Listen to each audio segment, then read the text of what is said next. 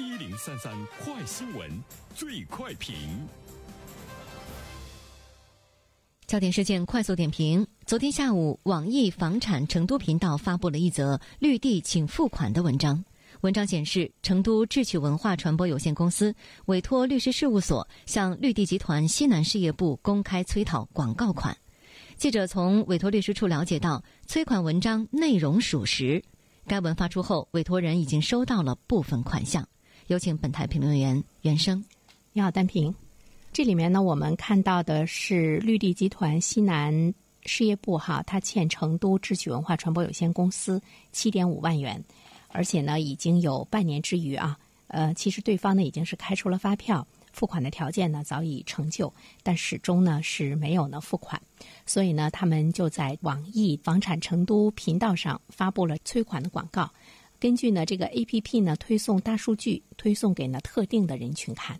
催款的广告发出之后呢，半个小时，这个绿地集团西南事业部呢就把这个钱已经给这个付了哈。当然，这个催款文章现在也从网上呢给这个撤下了。后续的事宜呢正在进一步的协商处理。这是我们看到的关于企业之间催款的一种呢比较创新的这个形式。呃，现实生活中讨债难是一种普遍存在的现象。讨债难的本质呢是一种社会信用的缺失。债务问题呢，它应该是从道德和法律上呢加以规范。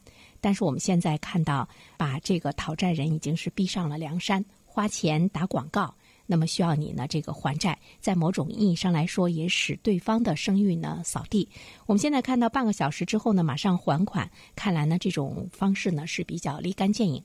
另外呢，我们也了解到呢，绿地集团西南事业部他们已经是这个惯犯了哈，因为我们看到也有公司呢曾经向这个四川的省委书记呢都留言说，这个绿地集团西南事业部对某公司有长达几年的欠款，一直呢没有给。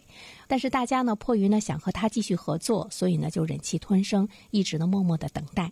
那我们这一次呢是看到了成都智趣文化传播有限公司的一种创新，同时呢也是一种勇敢。另外呢也是断臂割腕吧。从此之后，他是不是还能够和绿地集团西南事业部在这个合作下去？恐怕呢已经呢呃有了明显的这个答案。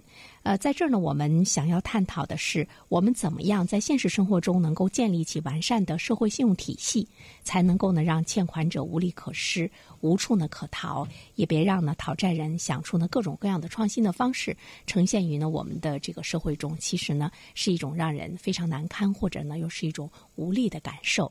好了，单平，好，谢谢原生，各位听友，大家好，感谢始终如一收听原声评论。